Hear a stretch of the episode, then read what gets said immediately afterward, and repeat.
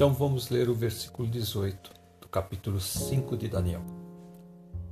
Ó Rei, Deus, o Altíssimo, deu a Nabucodonosor, teu pai, o reino e a grandeza e a glória e magnificência. E por causa da grandeza que lhe deu, todos os povos, nações e línguas tremiam e temiam diante dele. A quem queria matava e a quem queria dava vida, e a quem queria engrandecia e a quem queria abatia. Mas quando o seu coração se exalçou e o seu espírito se endureceu em soberba, foi derribado do seu trono real e passou dele a sua glória. Foi tirado dentre os filhos dos homens, e o seu coração foi feito semelhante ao dos animais, e a sua morada foi com jumentos monteses. Fizeram-no comer erva como os bois, e pelo orvalho do céu foi molhado o seu corpo, até que conheceu que Deus, o Altíssimo, tem domínio sobre os reinos dos homens e a quem quer constitui sobre eles. E tu, seu filho Belsazar, não humilhaste o teu coração, ainda que soubesse de tudo isso, e te levantaste contra o Senhor do céu, pois foram trazidas os utensílios da casa dele perante ti, e tu, os teus grandes, as tuas mulheres e as tuas concubinas, bebestes vinho neles, além disto, deste louvores aos deuses de prata, de ouro, de cobre, de ferro, de madeira e de pedra, que não veem, não ouvem, nem sabem, mas a Deus, em cuja mão está a tua vida e todos os teus caminhos, a ele não glorificaste. Então dele foi enviada aquela parte da mão, escreveu-se essa escritura. Esta, pois, é a escritura que se escreveu. Mene Mene, Tekel e Parsim. Esta é a interpretação daquilo. Mene contou Deus o teu reino e o acabou. Tekel, pesado fosse na balança e fosse achado em falta. Pérez, dividido foi o teu reino e deu-se aos medos e aos persas. Então mandou Belsazar que vestissem Daniel de púrpura e que lhe pusessem uma cadeia de ouro ao pescoço e proclamassem a respeito dele que havia de ser o terceiro dominador do reino. Naquela mesma noite foi morto Belsazar, rei dos caldeus, e Dario o Medo ocupou o reino na idade de 62 anos. Meu Deus. Que coisa, hein? Coisa terrível. Coisa terrível. Depois que ele discursa sobre o que aconteceu com o pai de Belsazar, Nabucodonosor, dizendo como Deus havia lhe dado um reino, a grandeza, a glória. E ele tinha o poder, tanto é que os povos temiam a ele, ele a quem ele queria ele matava, a quem ele dava vida, ele tinha o poder sobre as pessoas. Ele engrandecia, ele abatia. Mas quando o seu coração se exalçou, quando ele endureceu em soberba, ele foi tirado, ele foi derribado do seu trono. E ele foi morar com os jumentos monteses. E dele passou a sua glória, né? Ali no versículo 20, no finalzinho do versículo 20, que você está lendo, quando se endureceu em soberba, foi derrubado do seu trono. Passou dele a glória. Ele foi tirado daquela posição foi viver como um animal no campo. Uhum. E agora Daniel vai dizer o seguinte: que o entendimento dele só voltou depois que ele conheceu que Deus, o Altíssimo, é aquele que tem o domínio sobre os, os reinos dos homens e é ele quem constitui sobre eles o pai dele foi morar com os animais, comer capim. Deus o destituiu de razão. Ele ficou sem poder usar a sua razão de fazer escolhas, decisões. Isso é uma coisa concernente somente aos homens. Deus tirou esse poder dele. Ele foi lá aprender com os animais, foi comer erva do campo, né? como os bois, e ser molhado. Ele não podia nem tomar banho, ele tomava banho pela chuva. É, a chuva molhava o corpo dele, o orvalho do céu foi, molhava o seu corpo. Ele ficou totalmente irreconhecível. Ele provavelmente ele tinha tudo, porque ele era o rei, ele tinha tudo que ele queria, roupas boas, comida boa, tudo de bom. Mas a soberba, né, Mas pastor? a soberba dele fez com que ele perdesse tudo, inclusive o reino, por sete anos. Por não reconhecer que Deus é quem tinha dado tudo aquilo a ele. Porque ele não reconheceu o Deus Altíssimo. Mas aí, nesse mesmo versículo, fala que quando ele conheceu que Deus, o Altíssimo, tem o domínio sobre os reinos dos homens e a quem quer constituir sobre eles, voltou, né? Ele voltou, foi, foi restituído o seu reino. E aqui a gente vai ver o seu filho caindo no, no mesmo pecado. Ele não se humilha ao seu coração. Apesar de saber tudo o que havia passado seu pai, ele repete a mesma coisa, mas aqui com um agravante. Ele se levanta contra o Deus dos céus. Aí que foi, ele comprou uma briga feia. A criatura contra o Criador. Ele resolveu dar culto àqueles deuses que não podiam fazer nada por ele. Aqui está bem claro. Eles não veem, não ouvem, nem sabem. Ele deu culto aos deuses errados, ao invés de dar culto àquele que o versículo fala, em cuja mão está a tua vida e todos os teus caminhos. A ele não glorificaste. Tu fez um culto ao Deus errado. O culto a um Deus errado. Ele já havia feito uma coisa uma coisa muito errada, que era usar os utensílios da casa de Deus para uma festa. As coisas sagradas de Deus usadas de forma inadequada. E depois disso ainda ele escolhe dar louvores aos deuses errados. Aquele Deus que, que dava vida a ele, que, dá, que a vida os seus caminhos, a ele não glorificou. E então vem o juízo. O juízo de Deus vem. Juízo de Deus vem, aquela mão escreve uma escritura, e essa, pois, é a escritura que se escreveu. Mené, Mené, Tekel e Parsim. E esta interpretação daquilo. Mené, contou Deus o teu reino e o acabou. Tekel, pesado fosse na balança e fosse achado em falta. Pérez, dividido foi o teu reino e deu-se aos medos e aos persas. E naquela noite, aquela mesma noite, ele foi morto. O juízo veio rapidamente.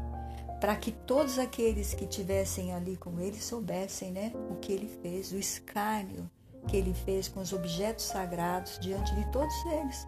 Porque ali Deus foi escarnecido. Deus de Israel foi escarnecido ali diante dos deuses de Babilônia, que não veem, não ouvem nem sabem. Quer dizer, eles não podem interpretar o que está acontecendo ali, nem mesmo os magos, os astrólogos os caldeus puderam interpretar o que estava escrito na parede, nem ler. Eles não podiam responder nada para ele. Mas aquele Deus, cujos objetos estavam ali, os utensílios que foram tirados e só podiam ser usados por pessoas consagradas, este Deus pode revelar, pode dar a vida e pode tirar a vida, como vai fazer com a vida dele. Deus vai tirar a vida dele. Quando ele sente aquele terror, ali já tinha entrado já o juízo. Porque ele sentiu um desespero tão grande que ele prometeu dar o terceiro lugar ali do reino dele para quem desse o significado e fizesse ele sair daquela angústia. Porque para a rainha entrar ali na festa é porque a coisa estava muito grande, estava muito exagerada. Né? Ele estava completamente desesperado. Então, quando ele vê e ouve a sentença, ali ele já estava praticamente morto. Olha foi dada a sentença de morte. Ali ele já estava praticamente morto, porque daí pouco tempo ele já, né? Naquela mesma noite ele morreu. Então você vê a importância de você, de você conhecer o Deus verdadeiro, o Deus que Daniel chama de o Altíssimo, que ele chama o Deus do céu.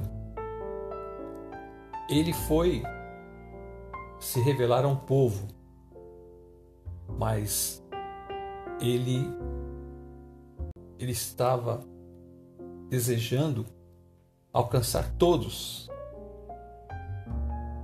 E é isso que ele faz com Jesus Cristo. Ele vem alcançar todos, ele vem se revelar a todos, para que todos possam conhecê-lo. Para que nenhum de nós caiamos no mesmo erro que caiu esse rei.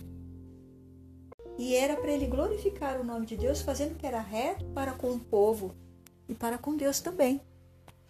Porque se ele não conhecia Deus, pelo contrário, Daniel fala que ele conhecia, porque ele viu o que Deus fez com o pai dele, como Deus orientou o pai dele, como Deus aconselhou e como Deus também fez o pai dele lá comer capim com bois. Ele viu isso. Daniel fala isso, deixa bem claro isso que ele conhecia. No versículo acho que 22. Não humilhaste o teu coração, ainda que soubeste de tudo isso. Então, ele sabia de tudo isso. Sabia tudo que havia acontecido com seu pai, mas ele não tinha o conhecimento profundo de Deus. Ele não tinha um relacionamento com Deus. Ele, apesar de Daniel estar ali no reino, Daniel está ali à porta do rei, ele não tinha esse conhecimento por não ter um relacionamento. Estava muito cômodo, né, o relacionamento dele ali da forma que ele aprendeu e que ele queria estar, né? Com seus maiorais, as pessoas todas adorando ele, dando paparicando. Você precisa de um sim de Deus para poder governar da forma correta. Essa questão do relacionamento com Deus aqui também é bem clara. Você vê que Daniel tem um relacionamento profundo com Deus. Você vê os contrários Daniel tem um relacionamento com Deus. Belsazar não. Ele tem um conhecimento sobre aquilo que aconteceu com seu pai, mas ele não tem um relacionamento. Ele não mantém um relacionamento com Deus. Isso o leva a esse desfecho. Agora se põe ao contrário. Se Daniel fosse o governante desse país, você pode imaginar o que, que estaria acontecendo nesse momento? Como José, né? José ficou lá ajudando o faraó. Olha a bênção que foi. A mesma coisa, mas mesmo que ele não estava governando, a sabedoria dele em aconselhar aqueles reis que passaram enquanto Daniel esteve ali, Daniel ajudou muito essas nações. Essa pessoa estava ali disponível. Impressionante isso, é que aquela pessoa, essa pessoa está disponível, está ali do lado do rei. E ele não utilizou toda essa sabedoria para transformar a sua terra num país ainda melhor. E ainda foi brincar com os objetos sagrados do Deus do Daniel. É interessante também, né? Não tinha aí será alguma rivalidade com o Daniel, porque muita gente tinha ciúmes de Daniel nesse reinado. Muita gente. Pode ser aí que também tinha alguma coisa oculta, nós não sabemos, mas Deus já barrou isso, já acabou com essa pessoa, porque porque ele foi lá sem temer o Deus de Daniel. O Senhor estava esperando o momento de ver, porque Deus já tinha determinado, porque Deus sabe o que vai acontecer antes. Deus só estava esperando acontecer isso para ele poder trazer em letras bem grandes, né? Ali com aquela mão escrevendo ali diante de todos. Eu quero ver agora o que, que vocês vão falar. Olha aqui, vocês estavam dançando aí para todos esses deuses, mas agora eu quero ver aqui se eles ou alguém de vocês aqui vai poder interpretar o que está aqui nessa parede. E a interpretação só foi possível porque tinha ali um homem de Deus, do Deus Altíssimo, porque senão eles não iam conseguir interpretar. Ele ia, ele ia morrer sem saber de nada. Provavelmente eles podiam inferir que foi por isso. Mas aí ficou bem claro. Como Daniel, servo de Deus, ele foi lá e mostrou para o rei qual era o significado daquilo. Assim como Daniel, né, usado pelo Espírito de Deus, revelou qual era o sonho do rei, porque o, o pai dele né, teve aquele sonho E através daquele sonho, ele ficou desesperado, sua alma se perturbou, mandou chamar todos os astrólogos, adivinhos do seu reino. Ninguém pôde interpretar o sonho. Até que Daniel foi lá, né? Deus usou Daniel para interpretar a mesma coisa. Novamente entre os astrólogos, entre os caldeus, entre aí os, os magos, nenhum deles pode interpretar, porque essas palavras não é palavra de homem. Não é palavra de homem que foi escrito aí. Era o dedo de Deus, a mão de Deus. Foi a mão de Deus que escreveu e ele mesmo teve que dar a interpretação. Só ele podia interpretar. Através do seu servo. Glória a Deus. E aí então ele diz, né, que tinha que Deus contou o reino dele e o acabou. Que tristeza. Né? Não sabemos a idade que ele estava aí, Belsazar, mas imagina só Deus te falar na frente de todos os seus convidados, olha, acabou o seu reino hoje. Né? Mene, mene, tekel e contou Deus o teu reino. A palavra mene significa isso, contou Deus o teu reino e o acabou. E depois tekel, pastor? Pesado fosse na balança e fosse achado em falta. Hum, por que, que ele foi pesado na balança e achado em falta? Nós estamos falando de justiça, né? Quando ele, ele faz o uso das coisas de Deus. De forma inadequada. A balança pesou para o lado contrário a ele. E aí então, Pérez, que significa divisão, dividido foi o teu reino e deu-se aos medos e persas. Agora, dois povos vão tomar o reino dele. Naquela mesma noite, né? Naquela mesma noite, ele morreu. Apesar de ele ter vestido a Daniel, mandado fazer, porque ele já tinha dado a palavra dele, ali ele já não tinha mais consolo nenhum para sua alma. Ali já tinha vindo o juízo decretado, não tinha mais o que fazer. No momento que ele fala que o, o reino vai ser dado aos medos e persas, ele sabe que ele vai morrer. Porque o rei não vai deixar ele vivo. Uhum. Outro rei não vai deixar ele vivo. Então ele ali é a sentença de morte. Mas ele não sabia que ia ser naquela hora, naquele é, dia. Ele podia não saber que ia ser no mesmo dia, na mesma noite. Né? E aí o Senhor nos dá uma chamada de atenção também. Nós temos que temer a Deus e saber o que nós estamos fazendo com a nossa vida em relação a esse Deus que nós dizemos que tememos. Né? Será que nós estamos agindo como Daniel, sendo prudentes né? e tomando cuidado de não fazer as coisas que venham decepcionar o nosso Deus? Principalmente na questão do culto, né? O culto a Deus. Essa vida de relacionamento com Deus é o culto a Deus. Quando você fala que vai ter um relacionamento com Deus, você está dando culto é o culto que a, que a Bíblia fala, que é seu culto racional. Racional, é seu culto diário. Uhum. É racional por quê, pastor? É racional porque vem da razão. Você, você aceitou isso. Mas com o coração. Mas vem do coração também porque você, você aprende a amar a Deus. Uhum. Então tudo isso está aqui. Nós temos que ter esse relacionamento com Deus a ponto de entender o seu querer, a sua vontade, de entender o que vai acontecer para a humanidade daqui para frente, para saber tudo, tudo isso, essas coisas que vão ocorrer. Daniel tinha temor a Deus, isso ele traz dos seus pais. O, os pais de Daniel passaram para ele a reverência que esse Deus merecia. E a reverência e o respeito aqui não eram só de palavras, eram de ações. Os pais deles praticavam. Daniel viu seus pais praticarem, por isso que Daniel chega ali e vai ter o mesmo comportamento. E como a gente já falou, né, esse, esse relacionamento com Deus, ele não é algo forçado ou pesado, né? Mas o relacionamento de, com Deus, ele ele é alegre, ele é feliz, porque é uma coisa que vem de dentro da alma. Quando você começa a conhecer a Deus e ver quem é esse Deus que você está servindo, você percebe que o único culto que é possível para esse Deus é um culto alegre. E é um culto que vem da sua alma. Um culto que vem de dentro, que vem, que não é um culto que que vem da carne, um culto forçado. Muitas vezes, não é o caso de Daniel, mas muitas vezes a, a tradição religiosa da família ela não está louvando ao Deus Altíssimo, está louvando qualquer outra coisa. Pode ser uma religião, pode ser uma filosofia, pode ser qualquer coisa. Mas no momento que você conhece o Deus verdadeiro, o Deus Altíssimo, esse é o Deus que tem a sua vida na mão dele, sua vida e os seus caminhos. Mesmo evangélicos,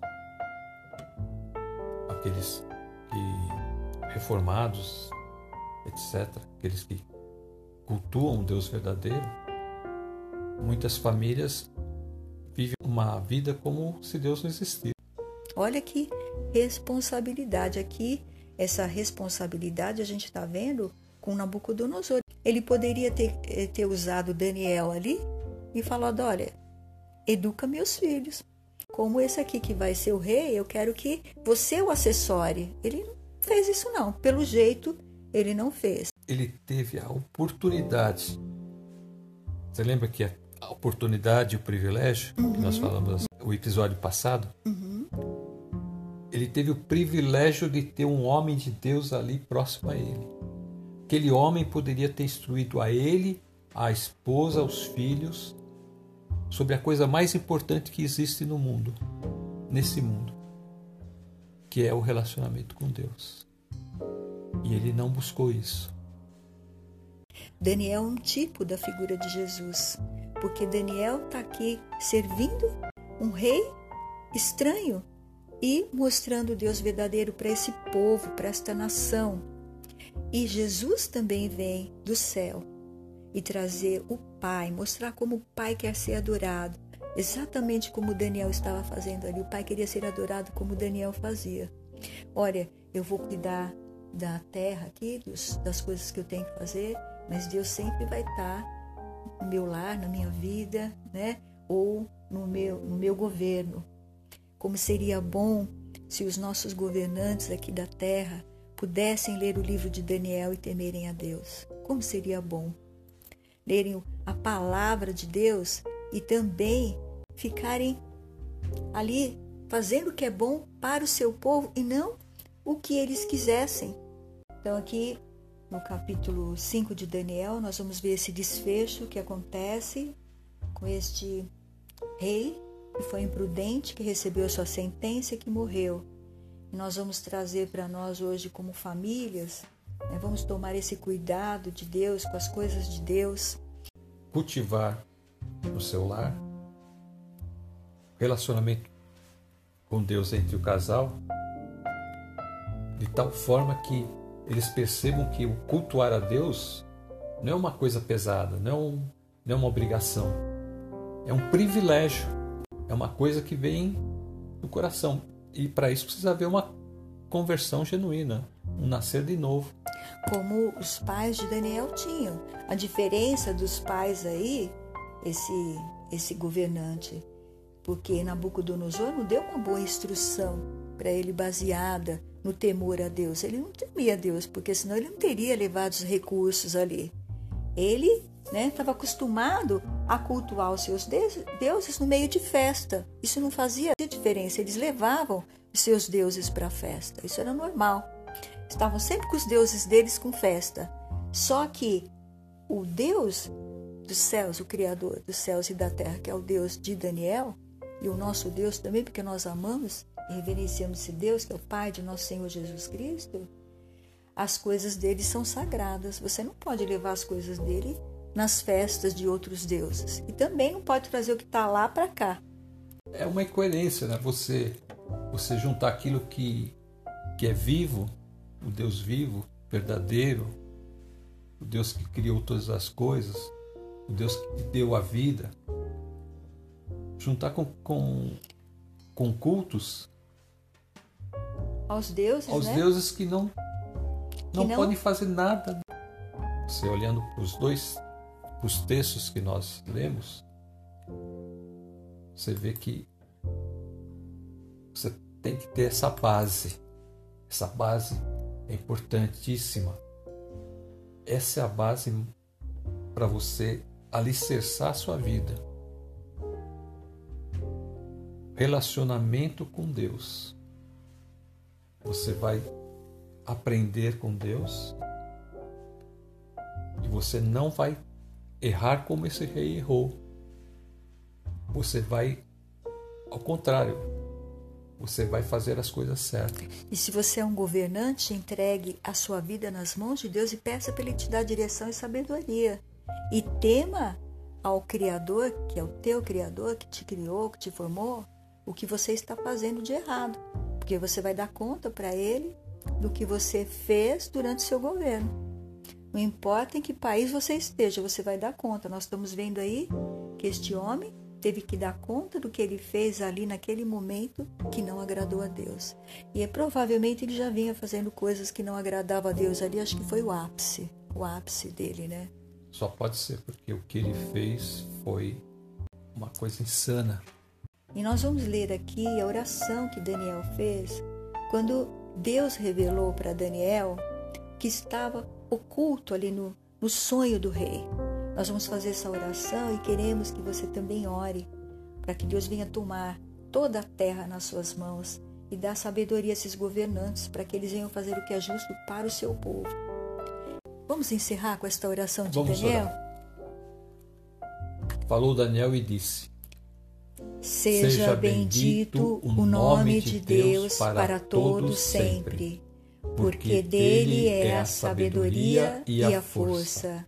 Ele muda os tempos e as horas. Ele remove os reis, estabelece os reis.